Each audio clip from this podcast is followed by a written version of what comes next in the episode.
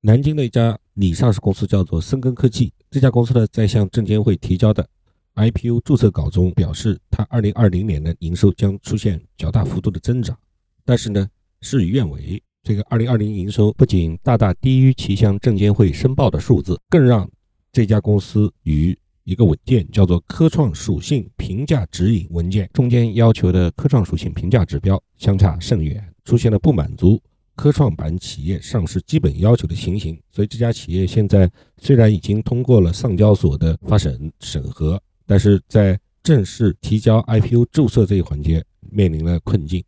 早在2020年的11月19号便成功通过科创板上市为审核的南京深耕科技，已经过去了八个多月了，却始终未能得到其核准注册的一纸批文。虽然此前还包括有辽宁成大生物，啊，这是辽宁成大这家上市公司的。子公司它叫成大生物，还有上海易捷工业等等几家企业的 IPO，早在深根科技过会之前，也同样未曾获准获准注册。就是这几家公司，成大生物和易捷工业，也是通过了交易所的发审，但是未能获得证监会的注册。但是种种迹象已经表明，深根科技这次这次 IPO 的注册环节卡壳，是已经是板上钉钉的事了。目前呢，在会里排队等待注册超过半年而未获得批准的拟科创板上市企业，包括深耕科技在内，一共有七家。这七家企业各有各的问题，其中有的企业被证监会启动现场检查，发现了一些猫腻；有的企业是工人问题上存在不确定性；有的企业在报告期内突然发生比较大的安全事故；有的企业还出现了法律诉讼的风险。与其他这六家企业相比，深耕科科技卡壳的原因更为特殊。它是这样的：按照科创板最近相关的。IPO 政策，它出现了明显不符合科创板企业上市政策对科创属性要求的情形，这属于是一个硬伤。深耕科技在最初申报和2020年11月通过上市为审核会议的时候，按照当时的相关科创属性的规定是合格的。但是在他提请注册之后，随着自身基本面的变化和监管层对科创板定位的进一步落实，至少目前来看，深耕科技已经是不符合科创板上市的刚性规定了。公开资料显示，深耕科技专注于数据采集、数据融合以及公共安全等领域，主营业务是无线网络、数据采集、数据融合平台等产品的研发、生产和销售，以及相关产品的安装、调试和培训等等技术服务。根据深耕科技这次的 IPO 招股书的披露，它此次发行计划不超过两千万股，以募集五点八二亿资金投向数据融合平台产品升级及产业化。以及无线网络安全治理平台研发及产业化等等，一共四个项目，以及补充它的流动资金。从二零二零年五月二十九日以来，它科创板 IPO 的申请被上交所正式受理之后，深耕科技这一路走来也并不轻松。期间经过了经过了上交所三轮问答以及一轮审核中心意见落实回复之后，好不容易在二零二零年十一月十九日成功通过科创板上市委的审核。并在两个月之后的二零二一年一月十五日补充完上市委对其相关的会后意见之后，深耕科技才终于获得了向证监会提交 IPO 注册申请的资格。然而，如今等待他的却有有可能是一场 IPO 注册的死局。此外，深耕科技深耕科技在二零二一年初在向证监会提交招股书注册资料时，其中的重要预测数据与最终的实际入册预实际数据呢之间还是存在比较大的差异。这也不得不让证监管层怀疑在其财务方面的严谨性和合规性。首先呢，它不符合科创板上市的条件，这是比较明显的。那么，为了支持和鼓励硬核科技的企业在科创板上市，进一步明确了科创属性企业的内涵和外延。二零二一年三月二十号，证监会发布了科创属性指引评价指引，但是是试行，明确具体规定了科创板企业的上市条件和门槛。指引给出的拟上市企业科创属性评价体系，总共包括三个指三个常见指标和五个例外条款，即企业同时满足三个常规指标，即可认为具有科创属性；如不同时满足三项常规指标，但是满足其余五项例外性条款的任意之一，也可认为具有科创属性。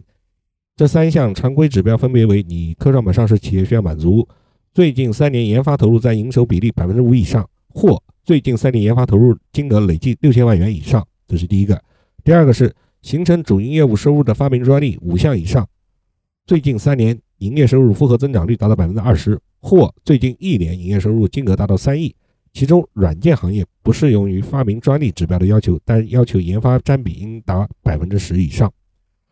二零二一年四月十六日，证监会发布修改指引的决定，将其中认定的三项常规指标变更为四项，即在上述基础上又增加了研发人员占当年员工总数的比例不低于百分之十。也就是说，如果企业想要科创板上市，则在不符合五项例外条款的要求下，则必须要同时满足四项常规指标。在深耕科技二零二零年十一月十六日散会之时，以其二零一七到二零一九年为最近三个报告年度。它应该是满足指引规定的四项常规的科创属性评价指标的。根据深根科技招股说明书披露的相关财务数据显示，其以二零一七到二零一九为最近三年为基准来计算。作为软件企业，其三年内累计研发投入占营收的比例百分之十三点八九，其中其在二零一七至二零一九年的最近三年的营业收入分别为一三五九九点七九万元、一七七七六点三六万元和二零二零八点八九万元，两个多亿。最近一年。营业收入复合增长率为百分之二十一点九零，也是完全满足复合增长率达到百分之二十的要求的。二零二一年一月十五日，深耕科技还在其向证监会提交的 IPO 注册稿中称，基于已实现经营业绩以及正在履行合同的等情况，公司预计二零二零年度可实现营收两点四亿至两点六亿，较二零一九年度增长百分之十八点七六至百分之二十八点六六。如果深耕科技真的按照他预测的基本面发展，则此次 IPO 的科创属性是无可置疑的，但事实上，深耕科技2020年营收不仅低于其向证监会申报材料中的预期，更是让其与指引中所要求的科创属性评价指标相差甚远，所以出现了不满足科创板企业上市基本要求的局面。根据2020年的财务数据显示，它2020年最终录得的营业收入仅仅为20313点三三万元。比其在 IPO 注册稿中预测的营收下限两点四亿元，足足下降了超过百分之十五，同比二零一九年的增幅仅仅达到百分之零点五二。也就是说，当时间进入二零二一年六月份之后，按照目前更新后的财务数据显示，深耕科技在最近三年，即二零一八到二零二零年期间，其最近一年的营收仅为二零三幺三点三三万元，就是两个多亿多了三百万，尚未达到三亿。在二零一八到二零二零年期间，营业收入分别为。一七七七六点三六万元，二零二零八点八九万元和二零三幺三点三三万元，这个只比上一年增加了一百万多一点点。按此测算，深耕科技最近三年的年度复合增长率仅仅只有百分之六点九，显然已经完全不能满足指引中关于科创板上市的条件。这个条件是指最近三年营收复合增长率达到百分之二十，或最近一年的营业收入达到三亿元的规定。虽然指引规定，如不同时满足常规指标，若能满足五项例外指标中任意一项，也能具备科创属性。这五项例外指标是什么呢？他们是：第一，发行人拥有的核心技术经国家主管部门认为具有国际认定、具有国际领先引领作用，或者对国家战略意义重大；第二，发行人作为主要参与单位，或者发行人的核心技术人员作为主要参与人员，获得国家科学进步奖、国家自然科学奖、国家技术发明奖，并将相关技术运用于公司的主营业务。第三，发行人独立或者牵头承担与主营业务和核心技术相关的国家重大科技专项。第四，发行人依靠核心技术形成的主要产品或者服务，属于国家鼓励、支持和推动的关键设备、关键产品、关键零部件、关键材料等等，并且实现了进口替代。第五，形成核心技术和主营业务收入的发明专利，合计超过五十项。这个五十项也都是非常明确而具体的目标，但是很可惜，深耕科技其中的任意一项都不满足。不过指引也曾补充指出，采用上海证券交易所科创板股票上市审核规则第二十五条第五款规定的上市标准申报科创板的企业，可以不适用指标中关于营收的规定。但是深耕科技呢，自己在 IPO 申报材料中间明确指出，其此次 IPO 采用的申报标准就是审核规则第二十二条第一款的规定，即预计市值不低于人民币十亿元。最近两年净利润均为正，且累计净利润不低于人民币五千万元，或预计市值不低于人民币十亿元。最近一年净利润为正，且营收不低于人民币一亿元。所以呢，它不是采用审核规则第二十二条第五款的规定，而是采用审核规则第二十二条第一款的规定。所以它必须要适用这个前面指引中就关于营业收入的规定。最近三年营业收入复合增长率低于百分之二十，且最近一年营收也不达到三亿。深科科技与指引对科创属性的评价。明显不符，那么目前对深耕科技的上市还是存在比较严重的障碍的。不符合这个属性也并不意味着它没有完全没有出路，没有一线生机，它还是有一点点生机的，有一线希望。这个希望就是，如果深耕科技在二零二一年能够确保其当年的营业收入超过两点九一亿元，那么其此次 IPO 还能存有希望。等到二零二一年有关经营数据比较确定之后，可能其 IPO 尚有回天之机。那么，为什么是深耕科技在二零二一年的营收超过二点九一亿元，其 IPO 就有希望呢？因为这个数字刚好是保证它一九年到二一年三年的营收复合增长率超过百分之二十的一个下限。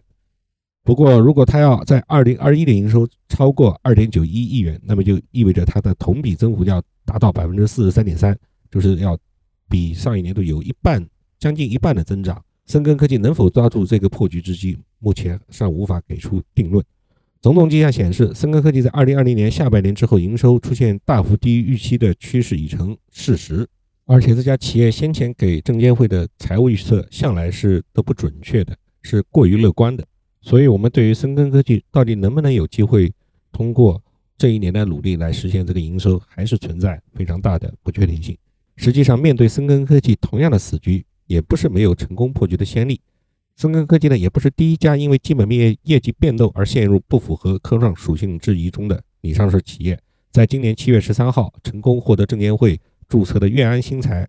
也曾与深耕科技遇到类似的问题。在粤安新材已经通过交易所的审核，但是在提交证监会注册的时候，它的营收也是出现了复合增长率达不到百分之二十的情况，使得它的营收，它的二零一八到二零二零之间，就是八九十这三年的营收的复合增长率仅仅是百分之十点九。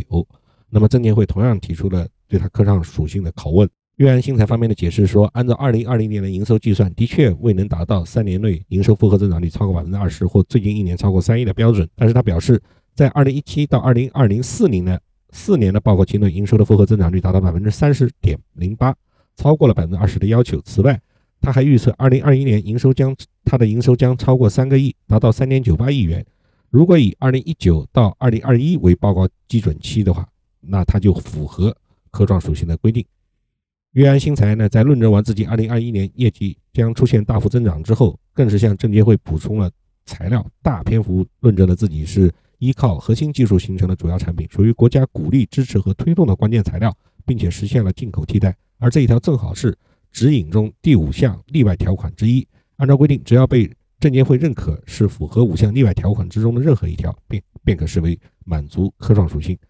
如果深耕科技不能向证监会论证自己也符合像悦安信材一样的例外条款，或者是它的营收达到三个亿，使得它最近三年的复合增长率超过百分之二十，那么它的 IPO 就只有等待它二零二一年的相关财务数据明朗之后再视情况推进了。也就是说，它的 IPO 就会遇到无限期搁置的一个情况了。所以呢，从现在的审核角度来看，科创板是采用注册制，给大家的感觉可能是入门的门槛宽松了。但是随着注册制改革的逐渐推进，逐渐进入深水区，证监会也好，交易所也好，对于文件中所提到的刚性发审规则、科创的属性，也就是要求科创板具有硬核科技等等这些要求会越来越严格。这对于中国的资本市场实际上是一个好事，对于中国的全体股民也是一个好事。科创板呢，将真正的由具有硬核的科创属性的高科技企业而组成，而真正成为中国多层次资本市场的重要组成部分。